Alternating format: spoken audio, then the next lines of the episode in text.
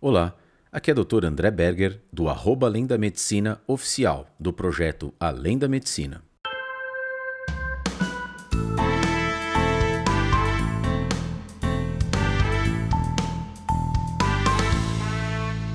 Liberdade financeira, o nosso alvo, o nosso target final. A gente investe, a gente aprende para chegar neste momento, neste objetivo, a tal da liberdade financeira. E o que vem a ser isso? Bom, os conceitos podem variar um pouco, mas algo é unânime. A liberdade financeira é o momento que você atinge uma saúde financeira ou, digamos, uma reserva total para que você consiga viver o resto da sua vida sem precisar trabalhar. Ah, André, então é aposentadoria. Olha, eu não gosto muito da palavra aposentadoria, porque normalmente aposentadoria implica em parar de trabalhar, né? Não necessariamente, mas a maioria das pessoas pensam assim.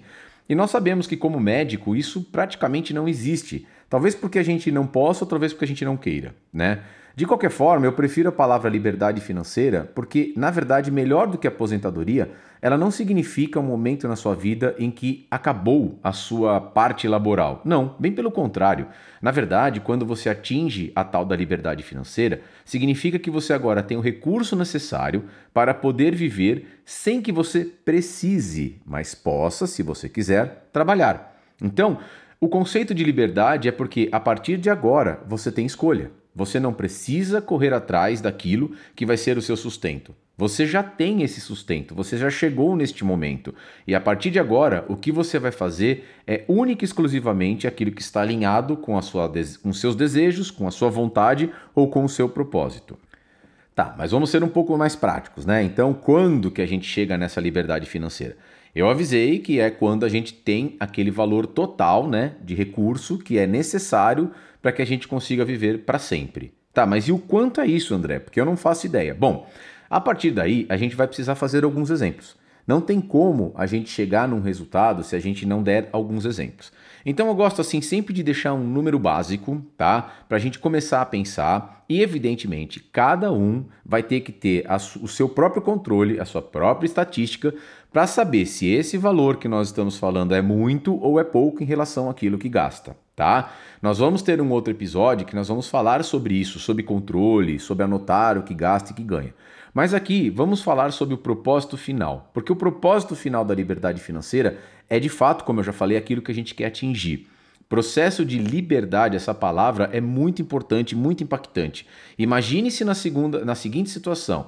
Imagine-se agora lá na frente, você podendo se liberar de todos os seus plantões, dos seus consultórios e fazendo exatamente só aquilo que você quer. Ou você só quer cuidar de alguns pacientes ou algumas cirurgias ou fazer só alguns tipos de ambulatório, sendo que você tem essa escolha. E você quer viver, é, sei lá, trabalhar de terça, quinta e de segunda a, a, a a terça, de sexta a terça você viaja, você vai para restaurantes, enfim. Olha que maravilha. A opção de escolha que é o sinônimo de liberdade.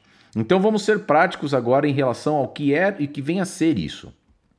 Chegar lá, chegar neste momento final em que você já tem a quantidade de dinheiro, você precisa ter alguns conceitos de fundamento, precisa entender. Ok, André, e quanto é esse dinheiro? Então vamos voltar ao número que eu falei um pouquinho atrás. Vamos falar de 10 mil reais de gasto por mês. 10 mil reais pode ser muito para algumas pessoas e pode ser muito pouco para outras pessoas no momento atual. Veja, eu estou falando aqui com uma gama grande de, de médicos, né? O, o, foco é principalmente para médicos, eu sei que tem outras pessoas escutando, mas assim, eu estou falando com uma gama, uma variabilidade muito grande de pessoas que estão é, escutando esse podcast. Então eu vou dar um número e vocês podem multiplicar por 2, 3, 4, 5, 6 ou até dividir é, e aí você já mais ou menos sabe quanto que você tem que fazer de cálculo. Mas o conceito de 10 mil é porque fica mais fácil, inclusive, de imputar aí juros e, e, e quanto que você tem que ganhar. Bom, vamos supor que você gaste 10 mil reais por mês, tá? Olha só, uma coisa importante, uma observação importante. A gente, principalmente quanto mais jovem, o ideal é que a gente multiplique os nossos gastos agora Uh, não tem bem um, um, valor certo, mas você pode multiplicar por 30, 40, 50% ou talvez até 100, 200%. Por quê? Porque às vezes num gasto e quando você está na final de fase de residência, você está no seu estágio, no seu fellowship, no seu R3, talvez ele não seja exatamente o real para aquilo que você vai ter no futuro, com uma família com dois, três filhos, faculdade dos filhos. Então é sempre bom você não tentar adiantar essa liberdade porque ela pode não ser verdadeira. Mas, de qualquer forma, seria muito, muito prudente a gente entender do que, que se trata né, essa liberdade. Porque, uh, pelo menos, a gente tem uma ideia de como conseguir. E, obviamente, você vai reajustando ao longo do caminho, né? Então, partindo do nosso exemplo de 10 mil reais, o que, que você precisa se você quisesse ter a tal da liberdade financeira de fato?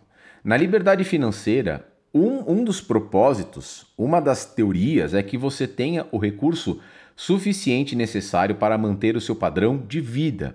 Nós vamos falar também de padrão de vida, que pode ser uma armadilha, mas de maneira geral, você, diferente do que muitos aposentados pensam, você não quer chegar lá na frente para reduzir o seu padrão de vida e passar, digamos, necessidades ou uh, restrições que você não estava querendo. O ideal é que você planeje para manter o seu padrão de vida. Porque, mesmo que você reduza alguns custos durante a vida, no futuro pode ser que você tenha outros custos com filho, com faculdades, com saúde, enfim. Por isso, a gente tem como base o que a gente gasta. Então, voltando para os 10 mil reais. Se eu gasto 10 mil reais, o que eu preciso ter para chegar na tal liberdade financeira seria pelo menos 10 mil reais em renda, tá? Essa renda pode advir de uma renda de, de, de investimento em renda fixa, de, de, de, juros ou dividendos pagos por ações, enfim, ou até venda de alguns ativos ao longo do tempo, depois que você já saiu da fase de, é, de armazenamento, da fase de conquista, e agora você está na fase de, é, de pegar esse dinheiro para o seu usufruto. Então, nesta teoria, você precisaria chegar num valor X, num valor X, que te desse de renda os tais 10 mil reais. Bom, André, legal. E como é que eu chego nesse valor X? Esse é o X da questão. Então agora, muitas pessoas podem ser que tomem um susto, fala: "Meu Deus, eu não tinha pensado que era tanto". Por outro lado, principalmente os mais novos, podem ter tempo de se planejar e apesar de não se deve, não se dever fazer um, um, planejamento tão longo, porque talvez tem muitas coisas na vida que vão mudar ao longo do tempo, de qualquer forma, é, é bom você pelo menos ter uma ideia do seu target, né, do seu alvo final. Então, com 10 mil reais, Quanto que eu preciso ter para ter a renda de 10 mil reais mensais? Quanto que eu preciso ter acumulado? Bom, aí tem diversas teorias e tem diversas fórmulas. Tem uma que é simplificada, que multiplica o valor por 200. Ou seja, se você quer ter 10 mil reais, você precisaria ter 2 milhões de reais guardado. Bom, isso aí, se você for meio que fazer um cálculo, ele está considerando uma taxa de rendimento mensal 1%. Dá para chegar nisso? Dá. Mas é, por que 200? Nós vamos falar disso. Outros um pouco mais conservadores, 300. E outro mais conservador ainda, 400. Olha, é sempre bem importante, quanto mais novo, por incrível que pareça, ser mais conservador é, multiplique pelo maior valor que você achar viável. Por exemplo, se eu quero ter 10 mil reais de renda por mês, eu vou multiplicar por 400, 4 milhões. Por quê? Pode ser que, que seja excessivo, mas pode ser que, como eu falei, ao longo do tempo, o seu, o, a sua necessidade, o seu padrão de vida aumente por alguma necessidade ou porque você deseja. Então, tenta sempre fazer o máximo possível. Uma outra forma de se calcular isso é, ao invés de você pensar em fazer vezes um número fixo, você pegar o valor médio de rendimento que nós temos uh, numa carteira, digamos, saudável, uh, defensiva, numa, numa carteira passiva. O que, que significa isso? Assim como o Benjamin Graham diz, o investidor inteligente, a maioria das vezes, é um investidor passivo. Não é aquele cara profissional que vai atrás, que tem resultados acima da média. É o cara que vai comprar, tentar comprar bons títulos, boas empresas, boas ações, bons investimentos de fundo imobiliário. Nós vamos falar todos sobre tudo sobre os investimentos em outro podcast, mas ele vai ter uma carteira, digamos, saudável. O que significa isso? Que talvez o rendimento dele não seja excepcional, ele vai tentar ganhar da inflação e vai manter ali o rendimento dele com o patrimônio dele crescendo. Ótimo, é isso que nós vamos querer ter. Portanto, nós vamos ter ao longo da vida altos e baixos, tá? Altos e baixos. Por esse motivo, a diversificação é algo extremamente importante. Tá, mas em relação a isso que nós estamos falando em retirar. Bom, a maior parte das vezes, a gente vai pegar um rendimento mensal, ele está dando entre 0,55% a 0,6% ao mês. 0,6 significa que você vai multiplicar por 0,006 ou 0,0055, tá? Então é esse o rendimento. Então como é que você sabe? Isso é fácil, você divide 10 mil reais por 0,006. Vamos deixar esse número para ficar mais fácil, tá? Então, ao aplicar esta fórmula fácil, que você está dividindo 10 mil por 0,006, né, que são 0,6% ao mês, você vai chegar no valor de 1 milhão 666 mil e 66 centavos. Enfim, 1 milhão 650 mil. Poxa, André, mas 1 milhão 650 mil para tirar 10 mil? Então, porque na verdade este é o valor necessário que você deveria ter é, para poder retirar os 10 mil, considerando que está rendendo uma média de 0,6%. Se você guardar menos do que isso, você até pode retirar 10 mil, mas aí você está perdendo o seu capital, uh, o seu valor total. Como assim? Você guardou um milhão, por exemplo, você tira 10 mil, Uh, esse valor no total ele vai se deteriorando, ou pela inflação, ou porque você de fato está tirando ele, que nós vamos falar sobre isso também no futuro, tá? Agora, se você tem 1 milhão 666 mil, teoricamente, você está tirando 10 mil reais por mês com este rendimento. Tá, mas você falou vezes 200, estava dando 2 milhões, ou vezes 300, 3 milhões. Aí é que tá. Esse é o grande pulo do gato. A gente acabou de dar aqui um, um, um spotlight aqui, eu falei para vocês aqui, dei um disclaimer de que as coisas vão oscilar para cima e para baixo ao longo do tempo, né?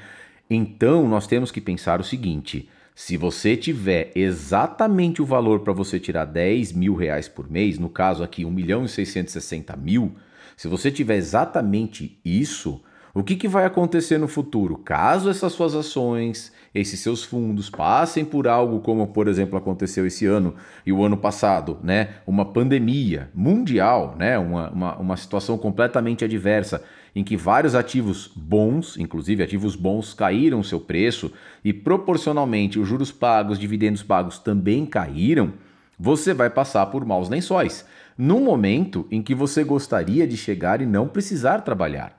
Então, assim, se você tiver exatamente o mesmo valor, você e se você tiver essa oscilação, você já não consegue mais tirar os 10 mil. Imagine que você tem realmente um orçamento já comprometido com 10 mil reais mensais. E aí você tem 1 milhão 666 mil.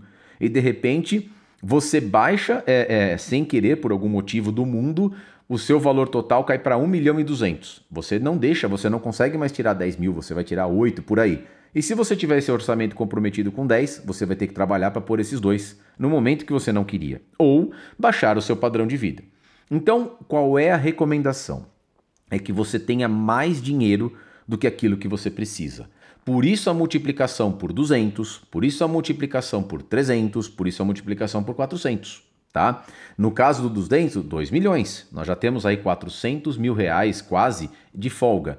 No caso do 300, 3 milhões, quase o dobro. E se a gente for pegar pela teoria do 0 do 0,6% ao mês e a gente multiplicar por duas vezes isso, nós teríamos 3 milhões e 200 mil ou 3 milhões e 300 mil. Para quê? Para que na verdade, na verdade, você possa retirar 20 mil, mas você vai retirar 10.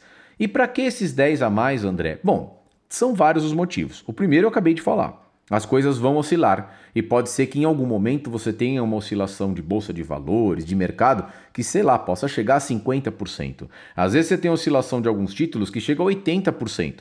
Mas numa carteira diversificada, digamos que a renda fixa e outros tipos de título estão lá segurando um pouco a onda para você. Mas vamos supor esse cenário de 50%. Pelo menos você chega nos 10 mil. E se oscilar menos, André, 30%, 40%? Bom, você ainda oscila menos, você ainda vai ter a possibilidade de retirar 14, 15, 16, mas vai continuar retirando 10 mil nesse exemplo. E esse restante? Esse restante vai servir de alto investimento. Isso também faz com que você possa, entre aspas, ao chegar nesse valor, estar muito mais tranquilo, porque o valor está se auto reinvestindo. E outra, se por alguma necessidade você falar, eu preciso tirar do valor principal algum valor, uma, uma cirurgia, um momento de saúde e fala: olha, eu infelizmente vou ter que tirar 200, 300 mil para quitar alguma coisa ou para pagar alguma coisa. Não tem problema. Você está com capital investido a mais do que aquilo que você precisa. Além do que, meus filhos vão começar uma vida nova, gostaria de ajudá-los. Não tem problema, você tem capital a mais para isso. E também outra coisa, você chegou no final, você chegou na liberdade financeira, que é o que você quer aproveitar. Aí você fala, poxa, André, eu queria fazer uma viagem que está mais cara, eu queria comprar aquela casa, eu queria comprar aquele carro. Não tem problema, você já chegou lá, você tem o dinheiro total necessário para viver para o resto da vida e ainda tem um sobressalente que, quando não está sendo usado para se reauto-investir, ele pode ser usado para esse tipo de coisa. Ou seja, o ideal é que você chegue sim na liberdade financeira, que é aquele valor, digamos, que esteja no limite, ou seja, para você ganhar aquilo que você tem de gasto, mas sempre foquem em aumentar esse valor. O ideal, entre aspas, o que se fala muito em teoria é o dobro. Não há necessidade que seja exatamente o dobro. Depende 50% a mais, estaria ótimo, né? Mas o, o que tem que ter na mente é não chegar só exatamente no valor, porque o mercado vai oscilar. E você nunca sabe as suas necessidades e aquilo que eu repeti no início do nosso bate-papo do nosso podcast. Se a gente só pensar nisso, a gente não sabe o padrão de vida se vai aumentar por algum motivo, principalmente os mais novos tá? Então, resumo da ópera aqui: liberdade financeira é o momento em que você chega, em que você já vai ter a quantidade total de capital necessário para sobreviver o resto da vida. E qual o valor, André? Olha, não tem uma fórmula mágica, mas o ideal é que você calcule o quanto você tem de gasto, tá? E divide por uma taxa mensal ou faça mais simplificado, faça vezes 200 ou vezes 300. Você vai saber mais ou menos o seu alvo. Esse vezes 200 ou 300 normalmente já está um valor acima do que você vai precisar chegar para ter uma reserva maior, para caso você passe algum apuro ou você deseje fazer alguma coisa, você já tenha o recurso necessário para isso. Certo, pessoal? Espero que vocês tenham gostado. A liberdade financeira é o alvo final e é um dos assuntos muito importantes. A gente toma um susto quando faz o cálculo, mas pelo menos a gente consegue, a partir daí, se planejar em tudo que a gente vai fazer. André Berger, do arroba Além da Medicina Oficial, na trilha do médico investidor.